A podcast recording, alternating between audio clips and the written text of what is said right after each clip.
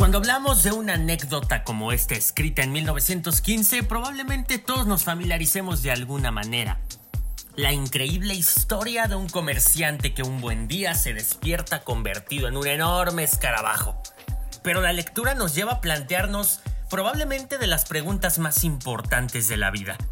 Acaba de estallar la Gran Guerra, por primera vez nuestro planeta se convierte en el escenario de una contienda tan global como horrenda la industrialización ha terminado con los sueños de muchos trabajadores, jornadas interminables, deambulando de casa a la fábrica como robots y todo esto se convierte en algo que parece ciencia ficción. Pero no lo es así. Eso fue lo que vivimos años atrás, en un mundo que estaba por globalizarse. De lo mejor que he escuchado para definir esta obra, originalmente llamada Die Verwandlung en alemán, y traducida de muchas maneras, como por ejemplo la transformación y la más conocida probablemente, la metamorfosis.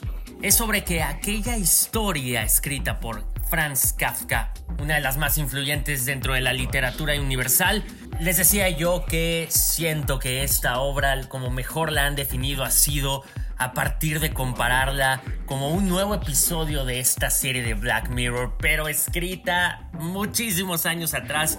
Y así como desgarradoras son las historias en donde la tecnología nos acecha, nos domina y terminamos siendo esclavos de nosotros mismos y las circunstancias, es como nos encontramos en tres partes con nuestro protagonista que es Gregor Samsa. Querido lector, querido radio escucha, bienvenido a este nuevo episodio librario de 1912 cuando le escribió tres años después publicado por primera vez en un número de una revista alemana. Esto nos enfrenta con nosotros mismos, cómo nos oprimimos, cómo nos borramos, cómo por diferentes razones nuestra vida se ve acechada por nosotros mismos. ¿Es la identidad? ¿Es el egoísmo? ¿Es la autoridad? ¿Es la culpa, la frustración, la soledad, el aislamiento? Esto va mucho más profundo de lo que imaginamos. La historia se ha querido también ver de manera tal vez autobiográfica del mismo Franz Kafka, especialmente en lo relacionado con la relación conflictiva que tiene nuestro protagonista con su padre. Hay una obra que se escribió en 1919 por el mismo Kafka llamada Carta al Padre, en donde se dirige a su papá y pone de manifiesto ciertas conductas abusivas, tiránicas que sufrió de niño y que puede ser que toda esa amenaza la haya reflejado en algo que después seguramente se encontró con mucha más profundidad en la metamorfosis. Esta primera parte nos habla de cómo nuestro protagonista se convierte en un bicho. Pretende que ha sido un sueño, pero el sueño no termina. Hasta aquí nos quedaremos en librario y en donde veremos ciertas dificultades que le permiten a Gregor tratar primero de entender, asimilar lo que le está sucediendo y posteriormente, ¿ahora qué hago? ¿Qué importancia tenemos para las personas que nos rodean?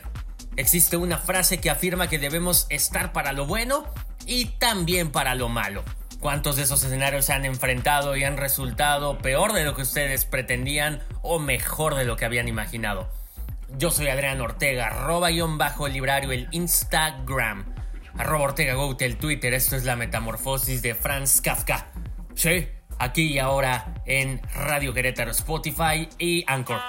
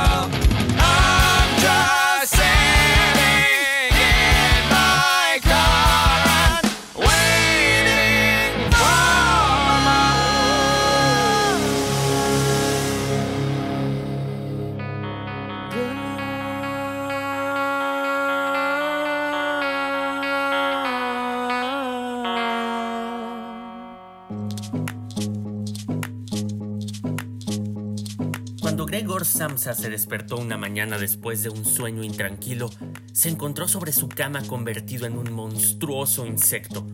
Estaba tumbado sobre su espalda dura y en forma de caparazón, y al levantar un poco la cabeza veía un vientre abombado, parduzco, dividido por partes duras en forma de arco, sobre cuya protuberancia apenas podía mantenerse el cobertor, a punto ya de resbalar al suelo. Sus muchas patas, ridículamente pequeñas en comparación con el resto de su tamaño, le vibraban desamparadas ante los ojos. ¿Qué me ha ocurrido? pensó. No era un sueño. Su habitación, una auténtica habitación humana, si bien algo pequeña, permanecía tranquila entre las cuatro paredes harto conocidas. Por encima de la mesa, sobre la que se encontraba extendido un muestrario de paños desempaquetados, Samsa era viajante de comercio, estaba colgado aquel cuadro que hacía poco había recortado de una revista y había colocado en un bonito marco dorado representaba a una dama ataviada con un sombrero y una boa de piel que estaba allí, sentada muy erguida y levantaba hacia el observador un pesado manguito de piel en el cual había desaparecido su antebrazo. La mirada de Gregor se dirigió después hacia la ventana y el tiempo lluvioso se oían caer gotas de lluvia sobre la chapa del alfeizar de la ventana. Le ponía muy melancólico. ¿Qué pasaría, pensó, si durmiese un poco más y olvidase todas las chifladuras? Pero esto era algo absolutamente imposible porque estaba acostumbrado a dormir del lado derecho, pero en su estado actual no podía ponerse de ese lado. Aunque se lanzase con mucha fuerza hacia el lado derecho, una y otra vez se volvía a balancear sobre la espalda. Lo intentó cien veces, cerraba los ojos para no tener que ver las patas que pataleaban y solo cejaba en su empeño cuando comenzaba a notar en el costado un dolor leve y sordo que antes nunca había sentido. Dios mío, pensó, qué profesión tan dura he elegido. Un día sí y otro también de viaje. Los esfuerzos profesionales son mucho mayores que en el mismo almacén de la ciudad y además se me ha endosado este ajetreo de viajar el estar al tanto de los empalmes de tren, la comida mala y adesora, una relación humana constantemente cambiante, nunca duradera, que jamás llega a ser cordial. Que se vaya todo al diablo, sintió sobre el vientre un leve picor. Con la espalda se deslizó lentamente más cerca de la cabecera de la cama para poder levantar mejor la cabeza.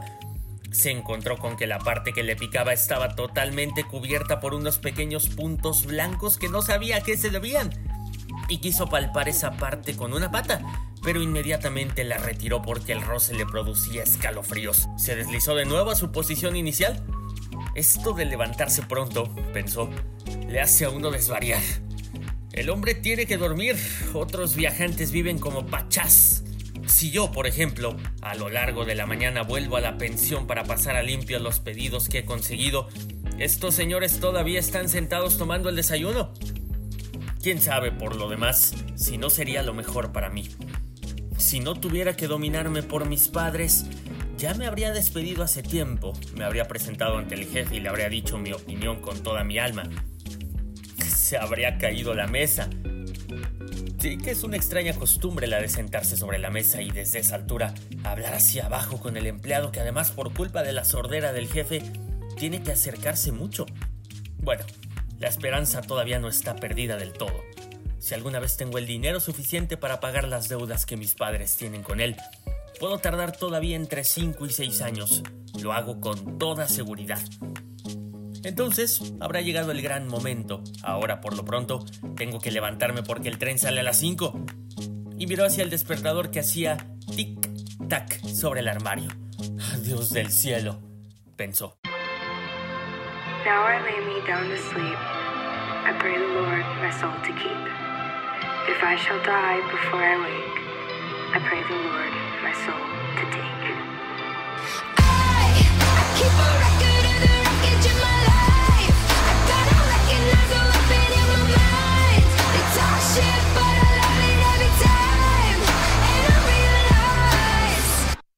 tasted blood and it is sweet. I've had the rug pulled beneath my feet. I've trusted lies and trusted men. Broke down and put myself back together again. Sat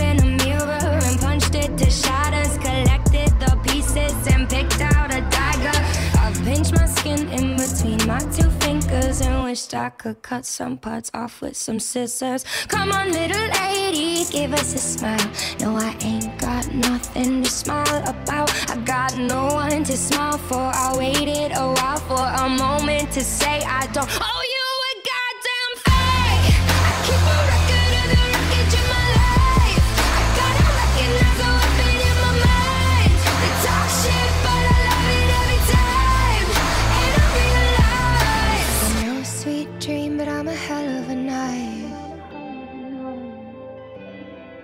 But I'm no sweet dream, but I'm a hell of a night.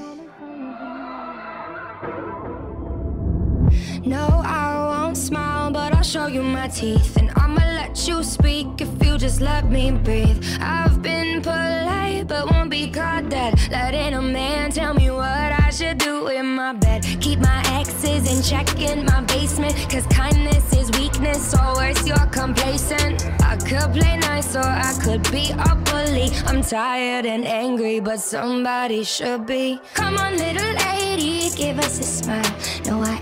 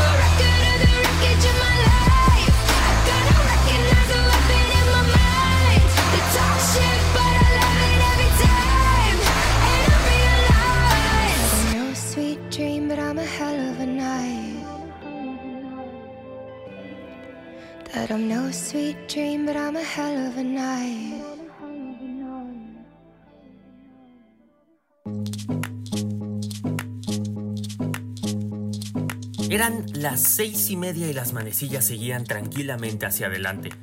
Ya había pasado incluso la media. Eran ya casi las menos cuarto. ¿Es que no habría sonado el despertador? Desde la cama se veía que estaba correctamente puesto a las cuatro. Seguro que también había sonado. Sí, pero ¿será posible seguir durmiendo tan tranquilo con ese ruido que hacía temblar los muebles? Bueno, tampoco había dormido tranquilo, pero quizás tanto más profundamente. ¿Qué iba a hacer ahora? El siguiente tren salía a las 7. Para cogerlo tendría que haberse dado una prisa loca, el muestrario todavía no estaba empaquetado y él mismo no se encontraba especialmente espabilado y ágil.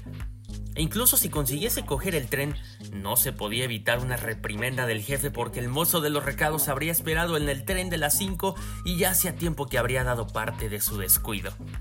Era un esclavo del jefe, sin agallas, sin juicio. ¿Qué pasaría si dijese que estaba enfermo? Pero esto sería sumamente desagradable y sospechoso porque Gregor no había estado enfermo ni una sola vez durante los cinco años de servicio. Seguramente aparecería el jefe con el médico del seguro, haría reproches a sus padres por tener un hijo tan vago y se salvaría de todas las objeciones remitiéndose al médico del seguro, para el que solo existen hombres totalmente sanos, pero con aversión al trabajo. ¿Y es que en este caso no tendría un poco de razón? Gregor, a excepción de una modorra realmente superflua después del largo sueño, se encontraba bastante bien e incluso tenía mucha hambre. Mientras reflexionaba sobre todo esto con gran rapidez sin poderse decidir abandonar la cama, en este mismo instante el despertador daba las 7 menos cuarto. Llamaron cautelosamente a la puerta que estaba a la cabecera de su cama. Gregor, dijeron, era la madre, son las 7 menos cuarto, ¿no ibas a salir de viaje? ¡Qué dulce voz! Gregor se asustó al contestar. escuchó una voz que evidentemente era la suya, pero en la cual, como desde lo profundo, se mezclaba un doloroso e incontenible piar, que en el primer momento dejaba salir las palabras con claridad para, al prolongarse el sonido, destrozarlas de tal forma que no se sabía si había oído bien. Gregor querría haber contestado detalladamente y explicarlo todo, pero en estas circunstancias se limitó a decir, sí, sí, gracias madre, ya me levanto. Probablemente, a causa de la puerta de madera, no se notaba desde fuera el cambio de la voz de Gregor, porque la madre se tranquilizó con esta respuesta y se marchó de allí. Pero merced a la breve conversación, los otros miembros de la familia se habían dado cuenta de que Gregor, en contra de todo lo esperado, estaba todavía en casa. Así que ya el padre llamó suavemente pero con el puño a una de las puertas laterales. Gregor, Gregor, gritó. ¿Qué ocurre? Tras unos instantes insistió de nuevo con voz más grave. Gregor, Gregor. Desde la otra puerta lateral se lamentaba en voz baja la hermana. Gregor, ¿no te encuentras bien? ¿Necesitas algo? Gregor contestó hacia ambos lados. Ya estoy preparado. Y con una pronunciación lo más cuidadosamente posible y haciendo largas pausas entre las palabras, se esforzó por despojar a su voz de todo lo que pudiese llamar la atención. El padre volvió a su desayuno, pero la hermana susurró, Gregor, abre, te lo suplico. Pero Gregor no tenía ni la menor intención de abrir, más bien elogió la precaución de cerrar las puertas que había adquirido durante sus viajes, y esto incluso en casa. Al principio tenía la intención de levantarse tranquilamente y sin ser molestado, vestirse y sobre todo desayunar y después pensar en todo lo demás, porque en la cama eso ya lo veía, no llegaría con sus cavilaciones a una conclusión sensata. Recordó que ya en varias ocasiones había sentido en la cama algún leve dolor, quizá producido por estar mal tumbado, dolor que al levantarse había resultado ser solo fruto de su imaginación y tenía curiosidad por ver cómo se iban desvaneciendo paulatinamente sus fantasías de hoy. No dudaba en absoluto de que el cambio de voz no era otra cosa que el síntoma de un buen resfriado, la enfermedad profesional de los viajantes. Tirar el cobertor era muy sencillo. Solo necesitaba inflarse un poco y caería por sí solo, pero el resto sería difícil, especialmente porque él era muy ancho. Hubiera necesitado brazos y manos para incorporarse, pero en su lugar tenía muchas patitas que sin interrupción se hallaban en el más dispar de los movimientos y que además no podía dominar. Si quería doblar alguna de ellas, entonces era la primera la que se estiraba, y si por fin lograba realizar con esta pata lo que quería, entonces todas las demás se movían como liberadas, con una agitación grande y dolorosa. No hay que permanecer en cama inútilmente, se decía Gregor. Quería salir de la cama en primer lugar con la parte inferior del cuerpo, pero esta parte inferior que por cierto no había visto todavía y que no podía imaginar exactamente, demostró ser sumamente difícil de mover. El movimiento se producía muy despacio y cuando finalmente, casi furioso, se lanzó hacia adelante con toda su fuerza, sin pensar en las consecuencias había calculado mal la dirección, se golpeó fuertemente con la pata trasera de la cama y el dolor punzante que sintió le enseñó que precisamente la parte inferior de su cuerpo era quizá en estos momentos la más sensible.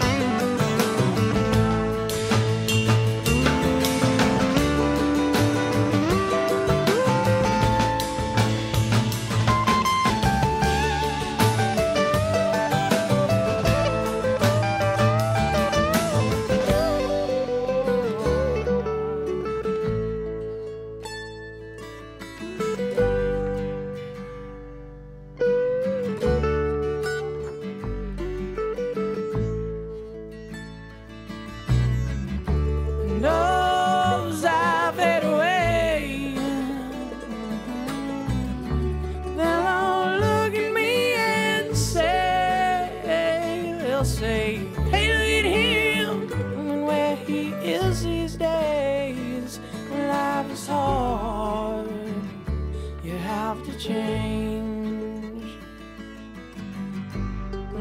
Is hard, you have to change.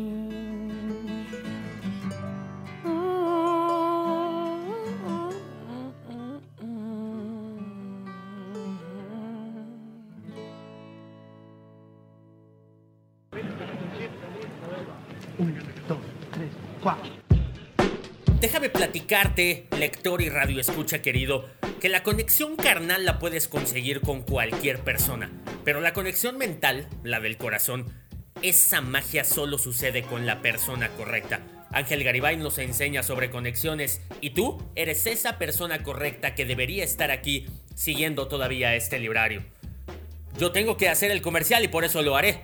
Yo soy Adrián Ortega, un inventor de locuras que se dedica desde hace poco más de un año y medio a hacer librario, a combinar todas las letras que nos puede gritar un libro, pero también todas las letras que nos puede hacer sentir una canción.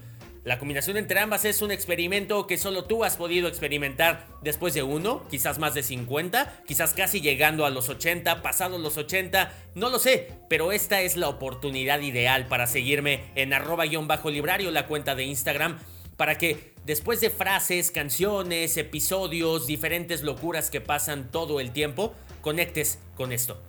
Sin más, continúa entonces conectando conmigo porque yo ya lo hice desde el primer momento en el que tomaste la decisión de creer en la combinación entre un libro y una canción. Yo coincidí contigo que era lo más difícil. Ahora aprovechémoslo porque así es la vida. Así pues, intentó en primer lugar sacar de la cama la parte superior del cuerpo y volvió la cabeza con cuidado hacia el borde de la cama. Lo logró con facilidad y a pesar de su anchura y su peso, el cuerpo siguió finalmente con lentitud el giro de la cabeza. Pero cuando por fin tenía la cabeza colgando en el aire fuera de la cama, le entró miedo de continuar avanzando de este modo porque si se dejaba caer en esta posición, tenía que ocurrir realmente un milagro para que la cabeza no resultase herida y precisamente ahora no podía de ningún modo perder la cabeza. Preferiría quedarse en cama. Pero como jadeando después de semejante esfuerzo, seguía ahí tumbado igual que antes y veía sus patitas de nuevo luchando entre sí, quizá con más fuerza aún, y no encontraba la posibilidad de poner sosiego y orden a este atropello, se decía otra vez que de ningún modo podía permanecer en la cama y que lo más sensato era sacrificarlo todo, si es que con ello existía la más mínima esperanza de liberarse de ella. Pero al mismo tiempo no olvidaba recordar de vez en cuando que reflexionar serena, muy serenamente, es mejor que tomar decisiones desesperadas. En tales momentos dirigía sus ojos lo más agudamente posible hacia la ventana, pero por desgracia poco optimismo y ánimo se podían sacar del espectáculo de la niebla matinal que ocultaba incluso el otro lado de la estrecha calle. ¿Las siete ya? se dijo cuando sonó de nuevo el despertador. Las siete ya y todavía semejante niebla. Y durante un instante permaneció tumbado tranquilo, respirando débilmente como si esperase del absoluto silencio el regreso del estado real y cotidiano.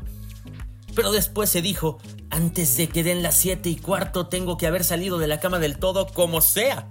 Por lo demás, para entonces habrá venido alguien del almacén a preguntar por mí, porque el almacén se abre antes de las siete. Y entonces, de forma totalmente regular, comenzó a balancear su cuerpo cuán largo era hacia afuera de la cama. Si se dejaba caer de ella de esta forma, la cabeza que pretendía levantar con fuerza en la caída permanecería probablemente ilesa, la espalda parecía ser fuerte y seguramente no le pasaría nada al caer sobre la alfombra. Lo más difícil a su modo de ver era tener cuidado con el ruido que se produciría y que posiblemente provocaría al otro lado de todas las puertas, si no temor, al menos preocupación. Pero había que intentarlo. Cuando Gregor ya sobresalía a medias de la cama, el nuevo método era más un juego que un esfuerzo. Solo tenía que balancearse a empujones. Se le ocurrió lo fácil que sería si alguien viniese en su ayuda Dos personas fuertes, pensaba en su padre y en la criada, hubiesen sido más que suficientes y solo tendrían que introducir sus brazos por debajo de su abombada espalda, descascararle así de la cama, agacharse con el peso y después solamente tendrían que haber soportado que diese con cuidado una vuelta impetuosa en el suelo, sobre el cual seguramente las patitas adquirirían su razón de ser. Pero bueno, Aparte de que las puertas estaban cerradas, ¿debía de verdad pedir ayuda? A pesar de la necesidad, no pudo reprimir una sonrisa al concebir tales pensamientos. Ya había llegado el punto en el que al balancearse con más fuerza apenas podía guardar el equilibrio y pronto tendría que decidirse definitivamente porque dentro de cinco minutos serían las siete y cuarto y en ese momento sonó el timbre de la puerta de la calle. Seguro que es alguien del almacén, se dijo, y casi se quedó petrificado mientras sus patitas bailaban aún más deprisa. Durante un momento todo permaneció en silencio. No abren, se dijo Gregor confundido por alguna absurda esperanza. Pero entonces, como siempre, la criada se dirigió con naturalidad y con paso firme hacia la puerta y abrió. Gregor solo necesitó escuchar el primer saludo del visitante y ya sabía quién era. El apoderado en persona. ¿Por qué había sido condenado Gregor a prestar sus servicios en una empresa en la que al más mínimo descuido se concebía inmediatamente la mayor sospecha? ¿Es que todos los empleados sin excepción eran unos bribones? Es que no había entre ellos un hombre leal y adicto a quien simplemente porque no hubiese aprovechado para el almacén un par de horas de la mañana se lo comiesen los remordimientos y francamente no estuviese en condiciones de abandonar la cama.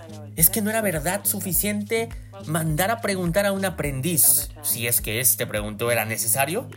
Tenía que venir el apoderado en persona y había con ello que mostrar a toda una familia inocente que la investigación de este sospechoso asunto solamente podía ser confiada al juicio del apoderado. Y más como consecuencia de la irritación a la que le condujeron estos pensamientos que como consecuencia de una auténtica decisión, se lanzó de la cama con toda su fuerza.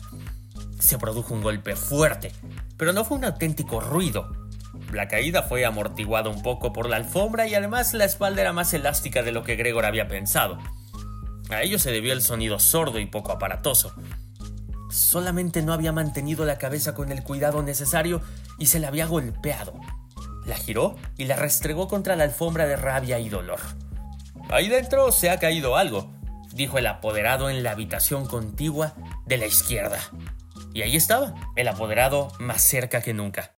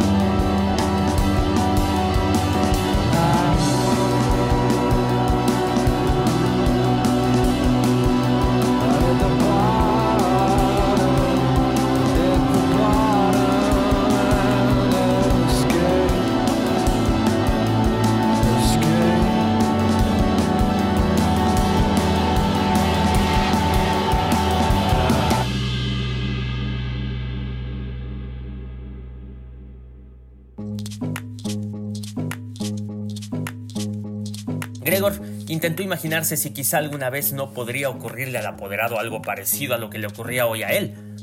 Había al menos que admitir la posibilidad. Pero como cruda respuesta a esa pregunta, el apoderado dio ahora un par de pasos firmes en la habitación contigua e hizo crujir sus botas de charol. Desde la habitación de la derecha, la hermana para advertir a Gregor susurró, Gregor, el apoderado está aquí. Ya lo sé, se dijo Gregor para sus adentras, pero no se atrevió a alzar la voz tan alto que la hermana pudiera haberlo oído. Gregor, dijo entonces el padre desde la habitación de la derecha, el señor apoderado ha venido y desea saber por qué no ha salido de viaje en el primer tren. No sabemos qué debemos decirle, además desea también hablar personalmente contigo, así que por favor abre la puerta. El señor ya tendrá la bondad de perdonar el desorden en la habitación. Buenos días, señor Samsa, interrumpió el apoderado amablemente. ¿No se encuentra bien? dijo la madre al apoderado mientras el padre hablaba ante la puerta. No se encuentra bien, créame usted, señor apoderado. ¿Cómo si no iba Gregor a perder un tren? El chico no tiene en la cabeza nada más que el negocio. A mí casi me disgusta que nunca salga por la tarde. Ahora ha estado ocho días en la ciudad, pero pasó todas las tardes en casa. Ahí está, sentado con nosotros a la mesa y lee tranquilamente el periódico o estudia horarios de trenes. Para él es ya una distracción hacer trabajos de marquetería. Por ejemplo, en dos o tres tardes ha tallado un pequeño marco. Se asombrará usted de lo bonito que es. Está colgado ahí dentro, en la habitación. En cuanto abra Gregor lo verá usted enseguida. Por cierto, que me alegro de que usted esté aquí, señor apoderado. Nosotros solos no habríamos conseguido que Gregor abriese la puerta. Es eh, muy testarudo y seguro que no se encuentra bien a pesar de que lo ha negado esta mañana. Voy enseguida, dijo Gregor lentamente y con precaución. Y no se movió para no perderse una palabra de la conversación. De otro modo, señora, tampoco puede explicármelo, dijo el apoderado. Espero que no se trate de nada serio, si bien tengo que decir por otra parte que nosotros, los comerciantes, por suerte o por desgracia, según se mire, tenemos sencillamente que sobreponernos a una ligera indisposición por consideración a los negocios. Vamos, ¿puede pasar el apoderado a tu habitación? preguntó impaciente el padre. No, dijo Gregor. En la habitación de la izquierda se hizo un penoso silencio. En la habitación de la derecha comenzó a sollozar la hermana.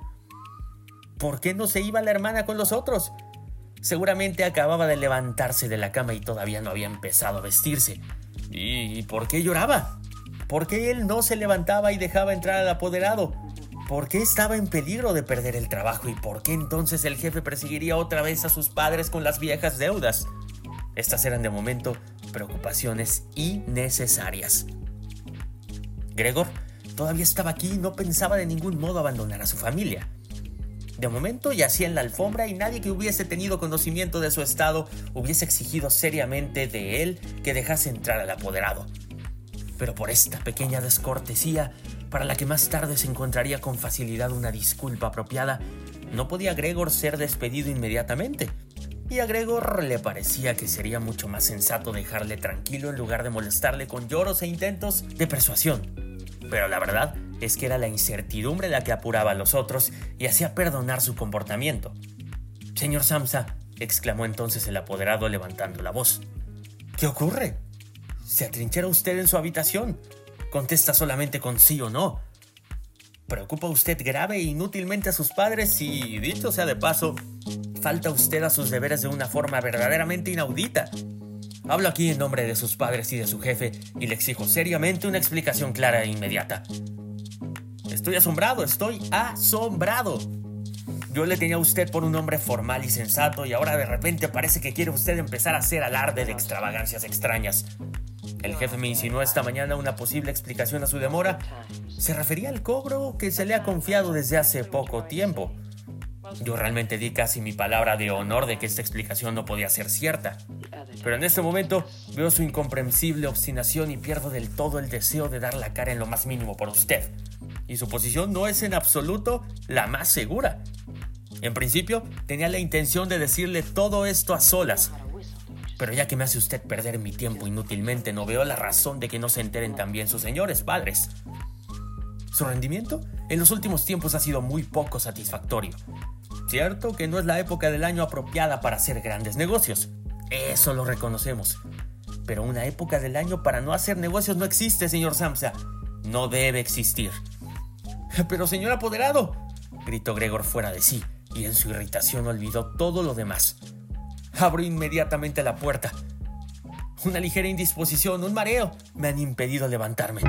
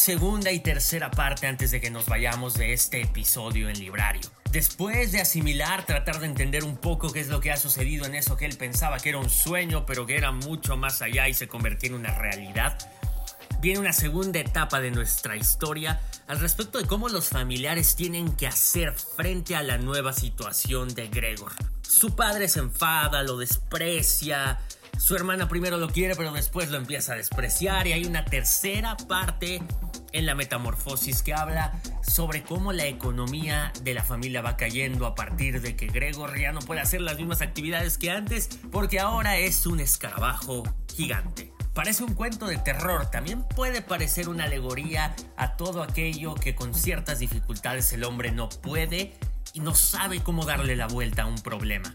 ¿En qué crees tú, querido lector Radio Escucha? Porque el gran objetivo de haber planteado solo un espacio de la primera parte de la metamorfosis de Franz Kafka es que tú te animes a leer todo el libro y probablemente encuentres otro significado, probablemente te halles en una situación distinta.